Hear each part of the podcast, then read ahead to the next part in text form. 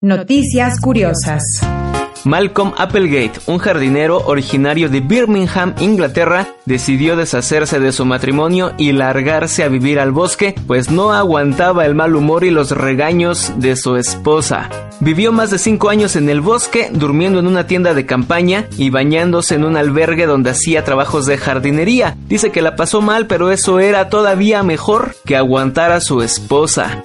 Dice que al principio era un matrimonio normal, se llevaban muy bien, pero conforme fue pasando el tiempo, ella se volvió más controladora, hasta el punto que tuvo que reducir sus horas de trabajo solo para complacerla pero ese hartazgo llegó a tal grado que un día decidió irse sin avisarle a nadie, ni siquiera a su familia. Empacó sus cosas y la dejó. Cansado de su miserable matrimonio, agarró su bicicleta que para su mala suerte le robaron en el camino y terminó viajando a pie hasta un bosque cerca de Kingston, Inglaterra. Acampó en el bosque durante cinco años antes de mudarse al centro de Emmaus Greenwich, un refugio para personas sin hogar, esto al sur de Londres.